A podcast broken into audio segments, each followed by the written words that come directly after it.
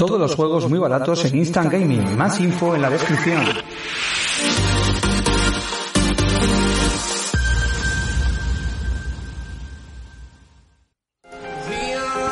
Aquí tenéis nuestro merchandising, una serie de productos tanto en verano como para el invierno. Camisetas, banderas, chaquetas, sudaderas, tazas, gorras, polos, una cantidad de artículos que seguro que alguno de ellos os va a encantar. Ya sabéis, os dejaremos todo abajo en nuestra descripción con un enlace que os llevará a todos estos productos. Espero que os agrade todo lo que veáis.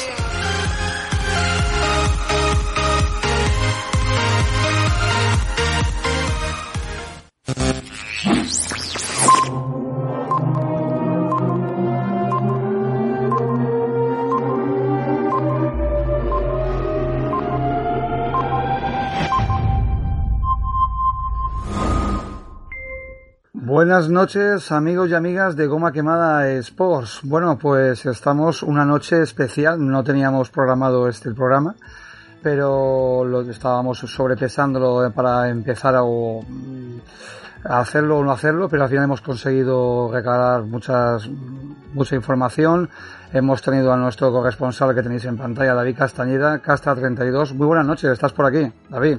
Muy buena, Muy buenas, noches. a todos. Pues bueno, como bien sabéis, David es eh, componente del club y vive en Barcelona y como no, tiene el circuito al lado de casa y siempre acude a cualquier evento deportivo, cualquier eh, test o cualquier historia que haya en el circuito y que nos va a, a mandar información con, mediante fotografías, mediante vídeos, mediante cualquier tipo de índole eh, a todo lo que sea referente al motor. Y como no, pues como tenemos ahora mismo, lo hacen estas dos últimas semanas, eh, los test de Fórmula 1 para esta nueva temporada 2020 en el circuito de Barcelona.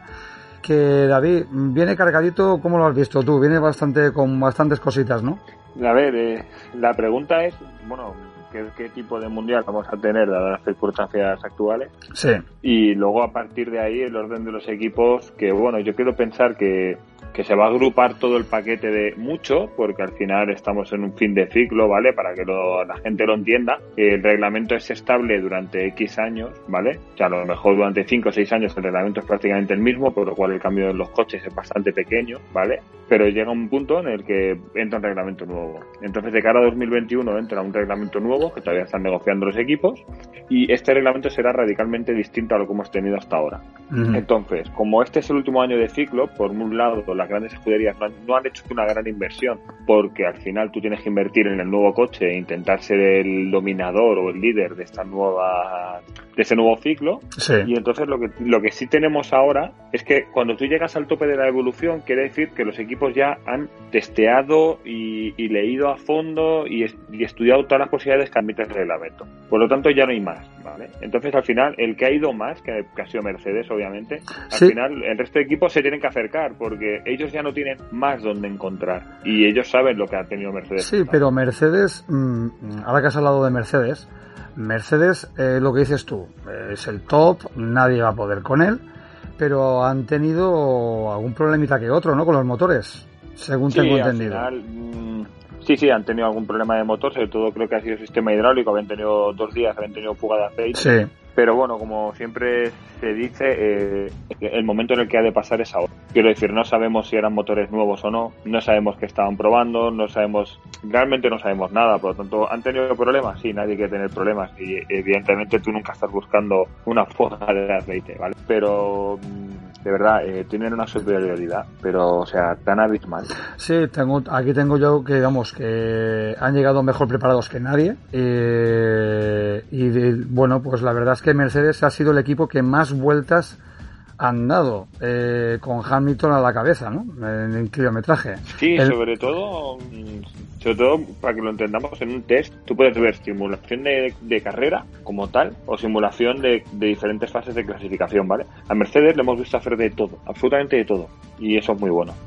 Bueno, saludamos a Tupe que te lo tenemos en el chat por aquí, como no, fiel eh, a todas horas aquí a nuestro canal. También saludamos a todos los amigos y amigas que tenemos eh, viéndonos y escuchándonos. Y también recordar que este programa, o todas las retransmisiones de este mes de marzo, va a estar enfocadas a las mujeres enfermas de endometriosis que sufren esta enfermedad muchas veces en silencio y es un gran número de ellas. Así que un fuerte abrazo para ellas desde este club, que como siempre todos los años estamos apoyándolas en este mes de marzo. Bueno, pues eh, Batería Botas, el mejor en Barcelona, ¿no, David? Sí, lo que pasa que, a ver, entendamos que en los test las condiciones en las que ellos ruedan son muy diferentes a las que a la que es en un Gran Premio. Quiero decir, tú aquí cargas el, puedes cargar el carburante necesario para hacer una vuelta, puedes abrir DRS o no donde tú quieras y tal y tan. Entonces, para que nos hagamos una idea, el neumático el C4 y el C5 Montmeló no se usan seguro. Sí. Y el C3 veremos la decisión de Pirelli, pero a mí me parece que tampoco es tampoco creo que se vaya a usar. Yo creo que Montmeló usará el C1 C2. Eh, un 15 alto con un C4 en Barcelona, con el frío que hacía y tal, es un tiempazo. Sí, sí, sí lo es, obviamente.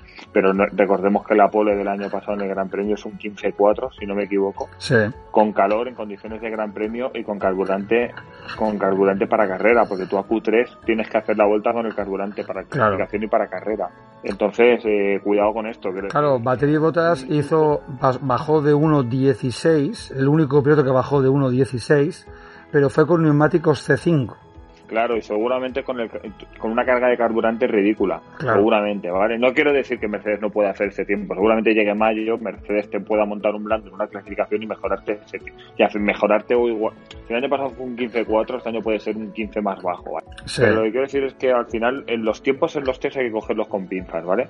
Porque es muy importante que, aunque tú veas la mejor, el mejor tiempo con un compuesto, tú no sabes si ese tiempo lo ha hecho en simulación de clasificación, en simulación de carrera o en prueba ¿vale? Lo que sí que hay que coger son las simulaciones de carrera. Muy importante cuando ves un piloto hacer una simulación de carrera, que a lo mejor hace 25 vueltas con un neumático duro, ver si hay otro coche o otro piloto que otro día ha hecho eso sí. para hacer las vueltas. Entonces, a mí la información que me ha llegado es que en la simulación de carrera, por ejemplo, de Ferrari y Racing Point, ¿vale?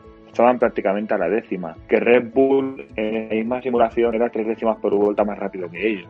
Estos son los datos que más o menos son fiables, entre comillas, teniendo en cuenta que cuando tú haces una simulación de carrera, normalmente los suyos, aquí en los test se suele hacer con 110 kilos de carburante, ¿vale? Sí. Lo normal es ir sobre los 100, ¿vale?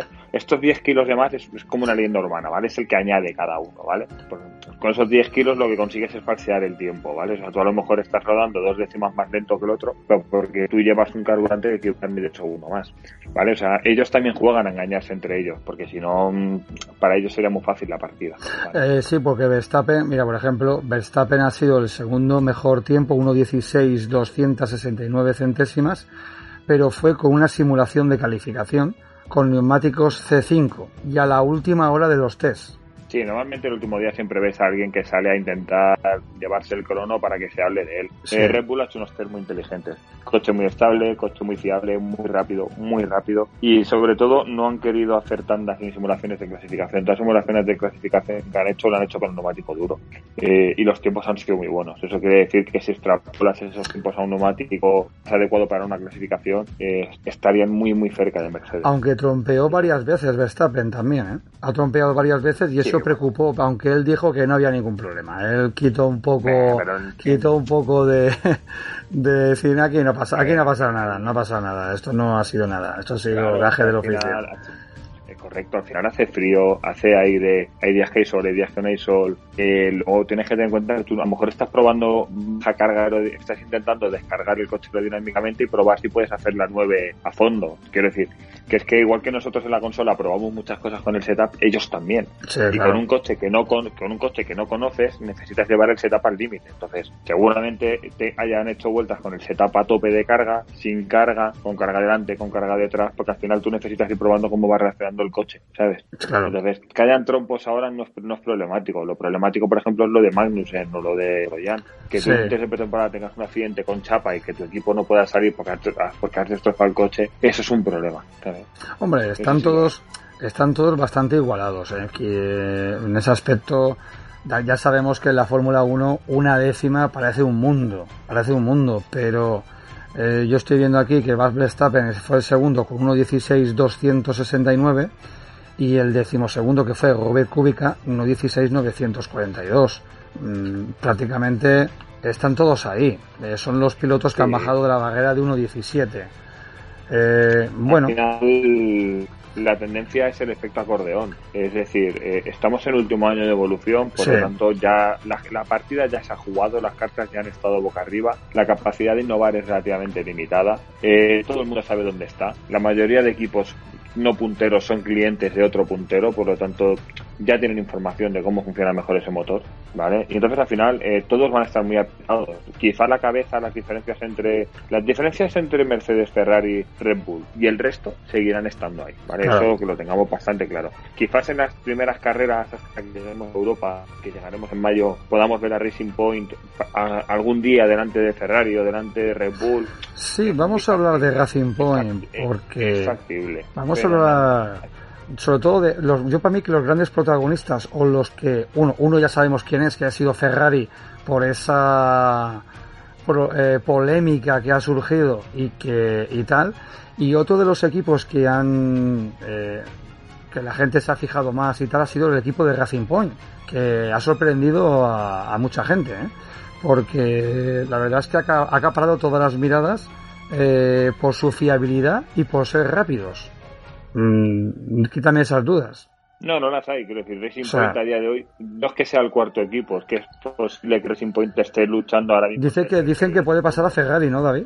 A ver, es que al final aquí hay que entender varias cosas. Eh, vamos a empezar por partes, ¿vale? Racing Point al final lo que han hecho, ellos no son un equipo de carreras, ¿vale? O sea, ellos, quiero decir, no son un constructor al uso, ¿vale? Ellos realmente subcontratan todo. Eh, claro, tienen, tienen motor Mercedes, tienen motor Mercedes. Claro. entonces yo creo que la, llegada del padre de Lando Norris, que ha comprado el equipo, que ha comprado Aston Martin y que, bueno, hay ahí ahora mismo un festival de cosas que se tienen que unir, ha llevado a que este tío lo que ha dicho es, ¿para qué me voy a matar yo en diseñar y construir un coche cuando puedo ir a Mercedes y decirle, oye, ¿cómo era tu coche del año pasado? Claro. ¿Vale? Yo no, no voy a ser yo quien diga que el Racing Point es el Mercedes pintado de plateado, porque ya lo hemos visto todos, ¿vale? Pero que han copiado literalmente el coche del año pasado de Mercedes, mm, ya te lo digo yo. Te digo yo. He visto fotos de mitad y mitad y el coche es, el, mismo. y vamos a entrar en materia, ¿no? Todo el mundo. Pero, esto, pero, pero eso tiene un problema. Este más, o sea, vamos a ver, es muy fácil, entre comillas, es muy fácil decir que ese coche es una copia, sí, etc. Sí, pero vamos a ver, tú. Eso es verás, ¿Tú crees que si Racing Point puede ayudar al equipo Mercedes? No, ayudar no, porque al final cada uno tiene sus intereses y Mercedes está en una situación en la que no necesita que le ayude a nadie. Claro, claro, pero, pero vamos. O que, que Racing Point pueda torpedear a Carlos su intento de volver a repetir ser el mejor del resto, o que pueda torpedear a Renault, que también creo que van a estar ahí. Sí, seguramente Racing Point va. La lucha en Q3 va a ser muy divertida porque van a estar mucho más igualados todavía. Pero yo creo que cuando lleguemos a Europa, Racing Point va a ir para abajo, porque al final ellos no son un constructor al uso, por lo tanto, no. Cuando tú compras un coche de, una temporada anterior, compras, pintas, desarrollas, copias, llámalo como quieras, tú no tienes margen de evolución. Tu I más D se acaba ahí. Ese, a ese coche es muy difícil introducirle mejoras o evoluciones. ¿vale? El resto de constructores, el coche es base. Y en base al coche se le van haciendo evoluciones. Vale. Entonces, McLaren, por eso McLaren el año pasado en Australia no empezó nada bien, pero luego a medida que fue avanzando la temporada, el equipo fue avanzando y el coche fue mejorando porque la evolución fue buena. Mm. Normalmente constructores como Haas, Racing Point, Williams, a estos les cuesta mucho más eh, eh, avanzar. Eh, una, vamos a entrar en, la carnaza, en el plato fuerte de lo que fueron los test de Barcelona, en lo de Ferrari. eh, al final Ferrari ha decidido, eh, o está todavía, bueno, al final lo del... Mm, eh, ¿Va a seguir corriendo en la Fórmula 1? Esa, es mi pregunta. Así de drástico, así soy de drástico. ¿Va a seguir corriendo en la Fórmula 1 o van a coger una pataleta y se van a ir? yo no me imagino la Fórmula 1 sin Ferrari ni Ferrari sin la Fórmula 1. Sí. Sea, están condenados a entender. No, pero llevan ya varios años. esto, vaya, esto vaya por entrada. Lo que pasa es que Ferrari antes eh, tenía. Yo no, no, voy a ser yo quien diga que tenían favores de la FIA, pero sí tenían muy buena relación con la FIA. Entonces era un poco. Cada vez que iban a hacer un cambio, al primero que preguntaban era Ferrari. Sí. Ahora esto ya no pasa tanto. Y yo creo que y lo que ha pasado con lo de la investigación del motor del año pasado eh, está llevando el tema a una situación un poco crítica, ¿sabes? y, eso puede complicarlo. Yo no, no, me imagino que Ferrari salga de la Fórmula 1, lo que sí me imagino es que su imagen quede un poquito dañada de cómo se soluciona este tema. Eh, hoy mismo había un comunicado de la prensa de la FIA en la que decía que rechazaba comillas, resumiendo rápido, que rechazaba dar más explicaciones porque el acuerdo había sido mutuo, hasta Ferrari estaba de acuerdo y la FIA también, y que tal y demás, ¿no? Yo no estoy de acuerdo, yo estoy convencido que Ferrari ha hecho algo ilegal, que la FIA lo ha visto, pero, lo ha visto o se lo han comunicado a la FIA a otros equipos? El comunicado de prensa de la FIA dice que ellos no han sido capaces de encontrar nada, que hay algo, pero que ellos no tienen los medios técnicos para llegar a descubrirlo. ¿Vale? Eso es lo que dice el comunicado. Y que entonces, como no tienen esos medios técnicos, ¿vale? Y ponerte a buscar eso eh, podría generar mucho gasto, mucho tiempo, mucho tal, habían llegado a un acuerdo de dejarlo como está. Claro, el resto de equipos no les ha hecho ni puta gracia. Pero yo lo que he leído esta tarde, que había un periodista italiano bastante bien a ver, yo no lo conozco, pero por lo que he leído por ahí suele ser de los que está bien informado. Parece ser que lo que ha dicho Ferrari a la FIA es, mira, yo he hecho trampas, pero el resto también. Entonces yo, si quieres, te enseño cómo he hecho esas trampas para que tú sepas buscarlas en el resto y aprendas dónde están, pero a mí no me sancionas. Pero las trampas son eh, de chasis o de motor? A ver, entendamos, mm, en principio de motor. Vale pero entendamos como trampas, es que también la palabra trampa es muy fea. Entendamos que el reglamento te dice A, B y C, ¿vale? En cada punto. Sí, pero que siempre hay un pequeño... un pequeño... Es... el dinero de los equipos. En buscar ese espacio legal o no legal, o sea, legal o alegal, no ilegal, sino legal o o sea, lo que no dice el reglamento. Tú vas a buscar lo que no El reglamento dice no puedes hacer esto. Vale, y hago esto otro. Pues esto es lo que hacen los equipos siempre. Y eso es lo que se gasta en el puto dinero, en las zonas grises, ¿vale? Entonces entendamos que esto es lo que le ha pasado a Ferrari. Seguramente ha encontrado algo alegal, alegal barra ilegal pero estos motores tienen tanta tecnología, son tan complejos que realmente si no estás dentro es muy difícil de detectar. Y entonces yo imagino que... Oye, el micro, David, creo que te, te, me pierdes un poco. El micro, David. Sí, ponte un poquito más cerca Ponte un poquito más cerca que luego tenemos que editar el vídeo y no...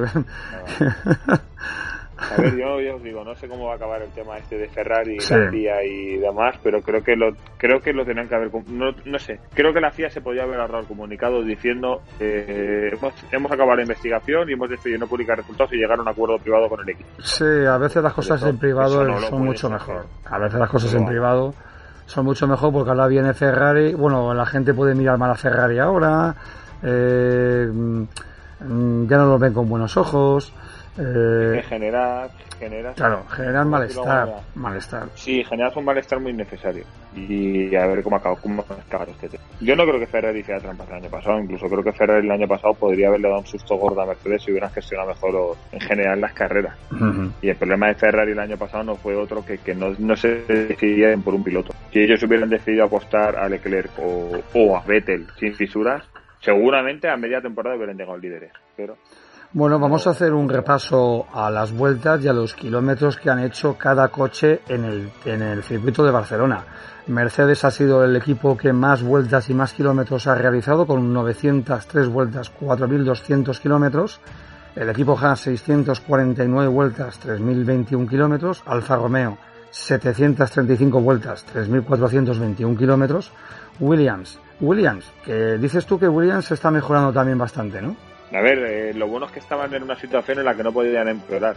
Entonces, claro, eso también, también ayuda, ¿no? Pero dentro del ratio de mejora que han tenido, sí. muchísimo. Muchísimo.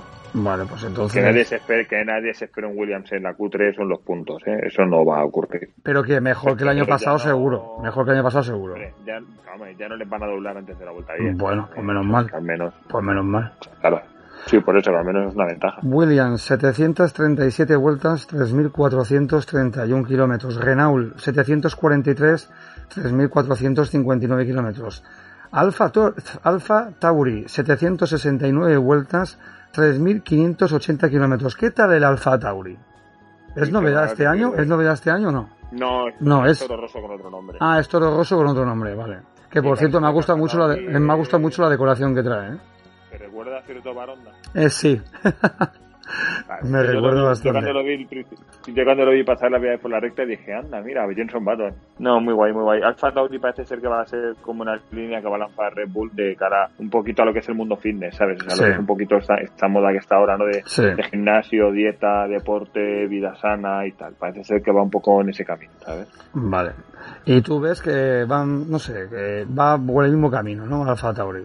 A ver, yo veo, yo hay cuatro, a ver, lo que es el mejor, al final en la Fórmula 1 el primero veremos, es muy difícil saber qué decir, entre los tres primeros está claro quiénes son los tres equipos y más o menos el orden, pero el mejor del resto va a ser muy difícil. El año pasado fue McLaren contra todo pronóstico, porque nadie duró por ellos, seamos realistas. Y yo este año creo que Racing Point, por lo menos la primera mitad de temporada, McLaren, Renault y Alfa Tauri, mm, si no están en la misma décima, van a estar, van a estar en dos décimas entre ellos, porque los veo muy, muy, muy igualados a priori las diferencias las marcarán el nivel de los pilotos. Sí.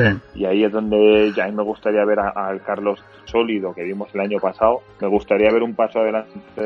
Sí, Carlos Sainz. Porque Renault va con Ocon y con Ricciardo, que son dos pedazos de pilotos súper agresivos. Carlos Sainz, recordar que ha hecho el octavo mejor tiempo con 1.16.820 eh, centésimas. No está nada mal. Una octava plaza con C2. claro, lo hizo con un C4. Sí, a ti te marcan ese tiempo con un C4, pero justo antes la segunda semana fue. C4, Sí, pero ese mismo día, por la mañana rodó con el C2 y con el C2 hizo un tiempo una décima, medio décima peor, que está muy, muy, muy bien ese tiempo con el sí. A mí el McLaren, al principio, la primera semana no me gustaba, la segunda semana me ha gustado mucho más. Vale. Además, esto, Pedro, eh, Pedro Martínez de la Rosa nos contó que en principio no habían traído nada, o sea, que había estado en el boxe McLaren dando con ellos y tal, que habían traído el coche base solo para, para comprobar rendimiento y básicamente se iban a, ellos se iban a centrar las dos semanas en fiabilidad, fiabilidad, fiabilidad y eso lo han conseguido, han tenido muy Bueno, acaba de, sí, te lo acaba de, eso te lo dijo Pedro Martínez de la Rosa. Sí. Bueno, te lo ha dicho un piloto, eh, vamos, de primera línea, de primera mano, vamos. Y por cierto, voy a poneros un vídeo mm, precisamente de Pedro Martínez de la Rosa que nos saludó a todos, nos saludó a todos con este vídeo. No lo perdáis porque la verdad es que fue una grata sorpresa y por lo menos ya nos conoce un poquito más Pedro Martínez de la Rosa. Aquí voy a dejar una de las sorpresas que tenemos para vosotros. De goma quemada, desde el circuito de goma quemada, desde el circuito de Cataluña, aquí entrenos Fórmula 1, soy Pedro de la Rosa y disfrutando de, estos maestros aquí. Muchas gracias, Pedro. De goma quemada, desde el circuito de Cataluña, aquí entrenos Fórmula 1, soy Pedro de la Rosa y disfrutando de, de estos maestros aquí.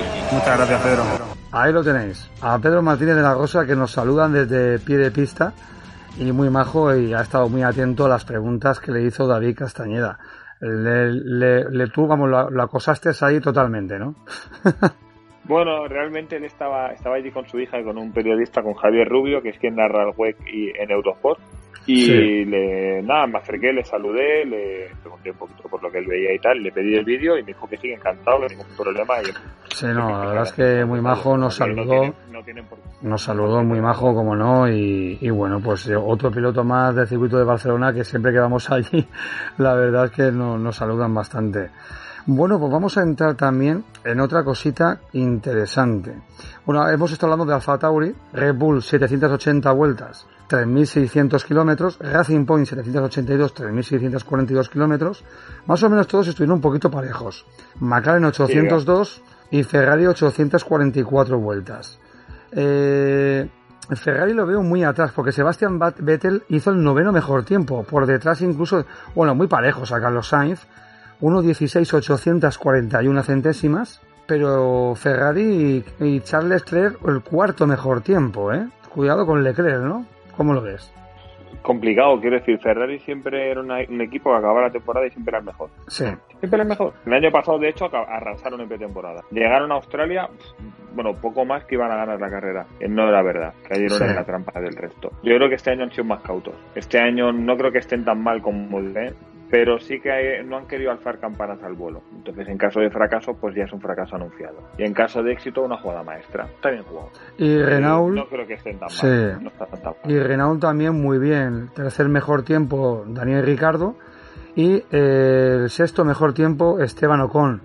Eh, Esteban Ocon 1.16.433 y Daniel Ricardo 1.16.276 centésimas muy bien colocados los dos, mm, tanto Ricardo como Locón con neumático C5 también y en la segunda semana. Esa simulación la vi entera. Fue el viernes por la tarde, sí. el 5 hicieron simulación Por lo menos dos horas de simulaciones. Además estaba Ocon. Sí. Eh, brutal, me lo pasé genial viendo cómo va ese coche, sobre todo en la, en la 1, en la 2 y cuando entra en la 3. Ese coche va muy bien. Me gusta mucho porque se ha diferenciado mucho del resto. Un rombio bajo, muy redondito. Me recuerda un poquito al Williams de Prost en el 92, 93. Sí. Coche que me gusta mucho, muy rápido. Cuidado con Renault este año, que a mí me huele equipo grande. Sí, porque tiene buena pinta, ¿eh? Han metido ahí a los dos pilotos ahí. Bueno, estos son unos test, tampoco quiere decir nada. Eh, sí, pero... pero cuando ves el motorhome de Gran Premio, el grande, cuando ves las caras, cuando ves que están trayendo a sus VIPs, a sus invitados, cuando ves la cara de los pilotos y ves Sí. que todo encaja, sabes que algo bueno está pasando ahí. Y eso me ha pasado con Renault y con McLaren. Manda una sensación muy buena de paso adelante. Quizás este sea el año en el que estos dos equipos abandonen la zona media y, en- y vuelvan a esa zona de lucha de podio. Quizá para el año que viene hay que tenerlos muy en cuenta y me gusta, me gusta. Uno porque son los dos equipos de Fernando, aparte de Ferrari. Son dos equipos a los que yo creo que en España les tenemos mucho cariño y la Fórmula 1 necesita más competición. Arriba. Bueno, pues vamos a poneros otro vídeo. En... Vamos a hacer una. Bueno, es un vídeo cortito de una de las pasadas de un Red Bull cuando pasa por encima de un piano, que yo os lo he comentado a David, que la verdad es que se escucha mm, de maravilla. Ahora os vamos a poner este vídeo, vamos a. para que lo escuchéis bien.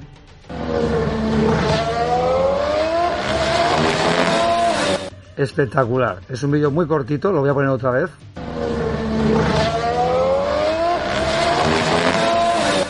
La verdad es que pasa por la zona del piano, tú, estabas ahí cerca, se escucha una barbaridad, ¿no? Sí, sí, esto es Fórmula 1 al final, como hacen menos ruido que los de, por ejemplo, hace 10 años, escuchas otras cosas que antes no escuchabas. Sí. Escuchas cómo entra el freno eléctrico, escuchas el neumático cuando hay una bloqueada o un latigazo fuerte, escuchas cómo rasca el fondo, por ejemplo, cuando pisan los pianos, y los pianos se escuchan un montón. La verdad que a mí me costó mucho acostumbrarme a esto, porque para mí en Fórmula 1 me tenían que sangrar los oídos, pero tampoco ha sido negativo este cambio. O sea, la verdad que luego aprecias otras cosas que de otra manera son más difíciles de ver. Mm, Tengamos en cuenta que estamos ante los Fórmula 1 más rápidos de la historia. O sea, ninguna generación de Fórmula 1 se han rodado a las velocidades que ruedan estos. Sí. Y el año que viene, a priori, el reglamento van a ser más lentos. O sea, el año que viene vamos vamos un poquito a un reglamento que va a ser un poquito GP2. Sí, pero ¿vale? ojalá. Yo- de maniobra. Mm, Yo, David, siempre lo he dicho. Me da mucha envidia la Fórmula E. Me da mucha envidia la Fórmula 2. Y porque es más competitivo. Y la Fórmula 1, desgraciadamente, a mí es que llega momentos a veces que me aburre. Porque los- yo lo siento mucho por los fanáticos de la Fórmula 1 que nos puedan escuchar. Pero a mí me aburre. Me hace mucho tiempo que no me, me entusiasma. Porque yo creo que deberían de intentar hacerlo lo más igualado posible. Yo lo que haría sería el chasis para todo el mundo por igual y si el motor, porque claro, el motor no lo vas a poner en un mismo motor a todo el mundo, pero ya cada uno que se saque las castañas del fuego con el motor, pero el chasis que sea de obligado cumplimiento para todo el mundo por igual. Esa ¿Y es, qué consigue? Pero con eso, ¿qué consigue? Ser indicar, porque eso ya lo hace la indicar. Cla- pero la IndyCar también está guapa, la IndyCar también está muy igualada, entonces Pero, eh, pero es otra cosa, que ya, la Fórmula 1 ya. tiene, tiene, Ya. la Fórmula 1 tiene que mantener el maravilloso equilibrio de seguir siendo Fórmula 1. Porque en el momento en el que dejen de tener ese aura, ese algo, ese algo que tiene la Fórmula 1, caerán en ser un campeonato más. sí, pero no estás, lleva ya muchos años que no es igualada. No es igualada nunca. Es claro. No nos equivoquemos, no es igualada nunca. Yo recuerdo de pequeño ver a Schumacher, que siempre ganaba Schumacher del coche rojo. Luego, Sí. sí. es verdad que estuvo la época de Fernando, que bueno, que el Renault tampoco era el mejor coche. Luego sí que, que hubo alguna alternancia, pero luego llegó Red Bull y ganó cuatro mundiales seguidos. Y luego también vino Mercedes y lleva seis, siete. O sea, ¿cuándo ha habido igualdad en la Fórmula 1? ¿En los 70? ¿En los 80 quizás? Sí, un poquito más ahí. No, no la, no, no la tanto. La gracia antes quizás era que con el carburante, con las paradas en boxes, podía, había más variabilidad estratégica. Y ahora eso pues se ha perdido entre comillas. Pero la Fórmula 1 tiene un problema, tiene un problema muy serio porque como tampoco sabemos hacia dónde va eh, la tecnología del automóvil, eh, los equipos, las fábricas están diciendo vale la pena invertir en esto o no. Esto me va a ayudar a vender más coches. Esta tecnología me va a servir de algo. Y eso es muy difícil porque estamos hablando que un equipo Fórmula 1 tiene un presupuesto de entre 400 y 500 millones de euros por temporada. Bueno, pues vamos a hablar un poquito de las novedades técnicas. Ya que estamos tocando un poco esa materia, David, vamos a hablar un poco de ello. McLaren eh, se ha observado de que tenía una parrilla compleja de sondas alrededor de la toma de aire eh, para medir el flujo del mismo y para asegurarse que la cantidad de aire que entra eh, era la esperada. Eso McLaren, ¿vale? Eh, tenía una especie de... Bueno, las parrillas eran muy común, han sido muy común en los test. Uno los ponía detrás de las ruedas delanteras, otro los ponía detrás de las ruedas traseras. luego también Ferrari le puso una parafina pintada en el difusor para identificar cualquier anomalía en el flujo del aire y, el del aire y asegurarse de que, de que, de que, de que rinda, ¿no? También incorporó en el alerón delantero unos sensores en las zonas externas y en el centro del ala para medir la distancia del suelo para poder observar cuando eh, mm, flexa el alerón, ¿no? Y también tenía en la parrilla de sondas de, en el fondo, en el fondo plano. Eso Ferrari, Ferrari la verdad es que se movió bastante en esas cosas, ¿eh? Eh, todos los equipos trabajan más o menos lo mismo ¿eh? a nivel sí, de algunos más que otros, pero... Lo que a mí me gustó es que Ferrari este año salió con las luces. Ponen unas luces abajo en el chasis. Sí, mm, te lo digo. sí, por ejemplo, en Red Bull también puso unas parrillas de sonda detrás de las ruedas delanteras, una parafina también en el, en el alerón trasero. Bueno, la parafina, para aquel que no lo entienda, la parafina es una especie de pintura que se le pone para ver dónde, dónde peca eh, eh, esa zona, ¿no? Para si tiene una pequeña impureza o algo, ¿no? Al final lo que, lo que tú ves pintado es donde ha pasado aire. Exacto, exacto. Eh, bueno, el equipo Racing Point, al lado del, de la toma de aire, lleva unos apéndices donde hay unas cámaras infrarrojas para ver el rendimiento de los neumáticos. Este sí que rizó el rizo. Esto de Racing Point. Puso unas cámaras ahí para saber en todo momento cómo se, el neumático se hacía polvo. O sea que, mm, fantástico. Luego McLaren, eh, también por aquí, puso una parrilla de sondas trasera también que se dañó porque soportó más peso de lo esperado. O sea, la parrilla que tuvo en la parte de atrás eh, no se esperaban que fuera a tener tanto peso y, se partió, bueno, se rompió. Es un detalle también de McLaren. De Williams también otra parrilla detrás de las ruedas delanteras. Alfa Romeo pues unas pestañas de metal que mantienen unidas las láminas y favorecen la rigidez del alerón. Eh, eso también me sorprendió muchísimo de ver, una especie de pestañitas de mm, que unían las, las zonas del alerón delantero y, me quedé flipado. Y luego está la, parafina también en el, en el lateral del, del chasis. Y Mercedes también puso parafina en las suspensiones delanteras. Como veis, como ves tú, David, mucha parafina, mucha, mucho detalle para saber por dónde va el pequeño desgasto, el o por dónde va el aire, o por dónde va la pequeña impureza que puede haber, ¿no? La verdad es que es fantástico eso. Eh, al final, como los motores están tan igualados, eh, la única manera, o la única manera, la manera en la que diferenciar del resto es en el desgaste de los neumáticos y, en la, y en la aerodinámica. Entonces, eh, con, tú con la parafina mides cómo, cómo reacciona el coche a los cambios aerodinámicos. Y es muy importante conocer tu setup base para luego poder aplicar más o menos. Eso, eso es muy normal. Siempre vamos a ver parafina en el difusor y en el ala trasera. Y lo vamos a ver siempre, normalmente, en el alerón delantero y en la entrada de los radiadores. ¿Por qué? Porque tú con la parafina mides el, el medir el flujo de aire te viene muy bien para saber cuánto aire estás metiendo en tu freno. Y eso es muy importante para refrigerar los frenos. Y luego eh, la, la entrada al radiador es vital porque es tu forma de refrigerar tu motor. Por lo tanto, eh, esto, esto es muy normal que se vea. Eh, lo que no es tan normal es, por ejemplo, el año pasado recuerdo una prueba aerodinámica en la que pusieron parafina en el casco del piloto para saber cuánto aire llegaba y si influía y si influía. El primer año de los Halo era brutal ver, ver toda la parafina porque no tenían ni idea de cómo afectar eso. A día de hoy y es muy fácil llegar a un gran premio y ver Parafina un viernes. No es, no es, y Sauer y Haas, y Sauer y Haas eh, igual que el año pasado, ¿no? A mí la sensación que me dan es que están en el mismo sitio. Quizás Sauber un pelín peor que como empezó el año pasado y Haas sigo diciendo que no le puedes pedir peras al olmo en el sentido de si tú no fabricas, si tú no diseñas, que también es otro equipo que al final es un equipo cliente y tienes dos pilotos que para mí son dos cepos, pues todo lo que te pase es poco. ¿eh? Quiero mm. decir, es que Haas al final va a pasar con más pena que gloria en la Fórmula 1, porque yo estoy seguro que en algún momento Yene Haas va a dejar de meter dinero ahí. ¿Y lo del DAS, esto qué es? Explícame. Uf. Esto puede ser muchas cosas. Podemos estar ante la genialidad del siglo o ante una zanahoria colgando de un palo. Realmente yo no tengo tan claro que vaya a ir Quiero decir, esto es un sistema, ¿vale? Que lo que hace es que ellos de alguna manera desencajan el volante, tiran hacia ellos y las ruedas delanteras se abren. Consiguen convergencia, lo que en los videojuegos es el tow, ¿vale? Tú con el tow muy abierto, con todo, más o menos, más o menos los que tocáis setup sabéis, si abres mucho la dirección, tu, tu, entrada en curva es muy rápida. Sí, claro. Pero luego en una recta, como llevan los neumáticos abiertos, ese neumático no va rodando natural, sino va, va, arrastrando, ¿vale? Entonces, eh, si llevas un tow muy agresivo, mm, te quedas sin goma. Mercedes ha conseguido minimizar esto. Pueden poner el tow que quieran, porque luego cuando llegan a la recta vuelven a poner el volante en su sitio, el neumático se alinea, queda recto y rueda.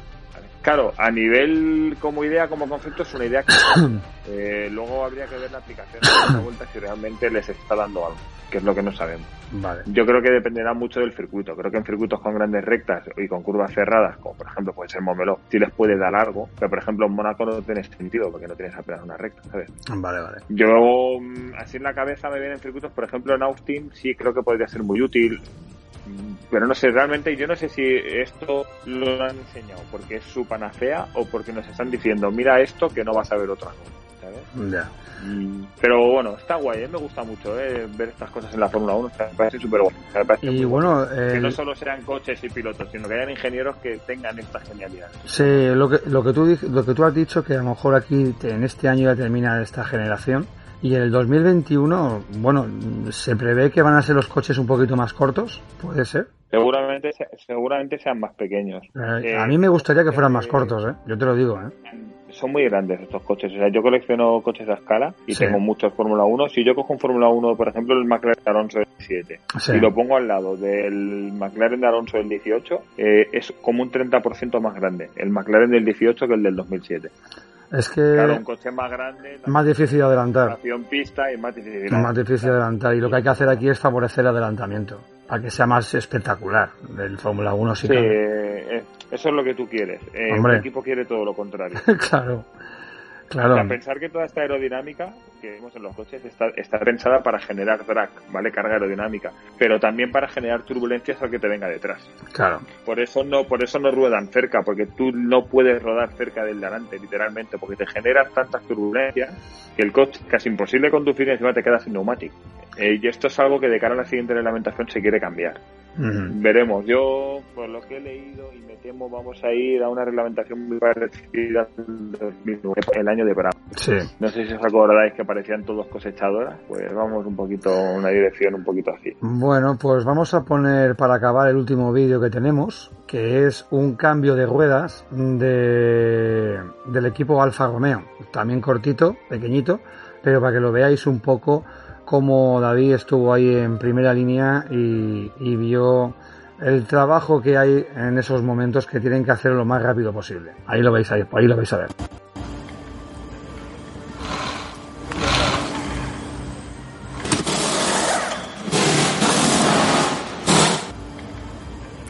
Veis, están empujando el coche. Eh, claro, no lo tienen ni, no lo tienen ni arrancado, ¿no, David? No lo tienen ni arrancado. No, no, no, cuando hacen pruebas. lo, lo, lo, estaban empujando.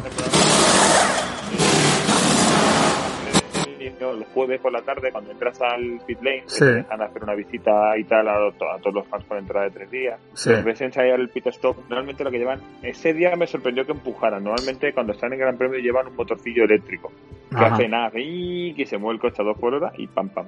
Eh, todos los equipos ensayan pit stops y normalmente. ¿Y quién fue el más rápido? ¿Eso, eso lo, puede, lo, lo sabía, lo, se, se, podía saber? En, los test no se sabe. En los test no se sabe. El año pasado el récord creo que lo consiguió, no sé si al final Red Bull hizo menos de 2000, sí. 1,90 y pico. Mm. me parece una barbaridad. O sea, de, verdad es una de las cosas, quizás el, si algún día tenéis la suerte de ver Fórmula 1 en directo, lo que más os va a impresionar sin duda es un pit stop. O sea, el día que veáis un pit stop en directo en Fórmula 1 os, vais a quedar con la boca tocando el suelo. No, sí, porque se hace... Es, absolutamente es impresionante. Impresionante. impresionante. Bueno, pues entonces nada, yo creo que ha sido un fantástico resumen de lo que ha acontecido estos dos fines de semana en Barcelona en los test.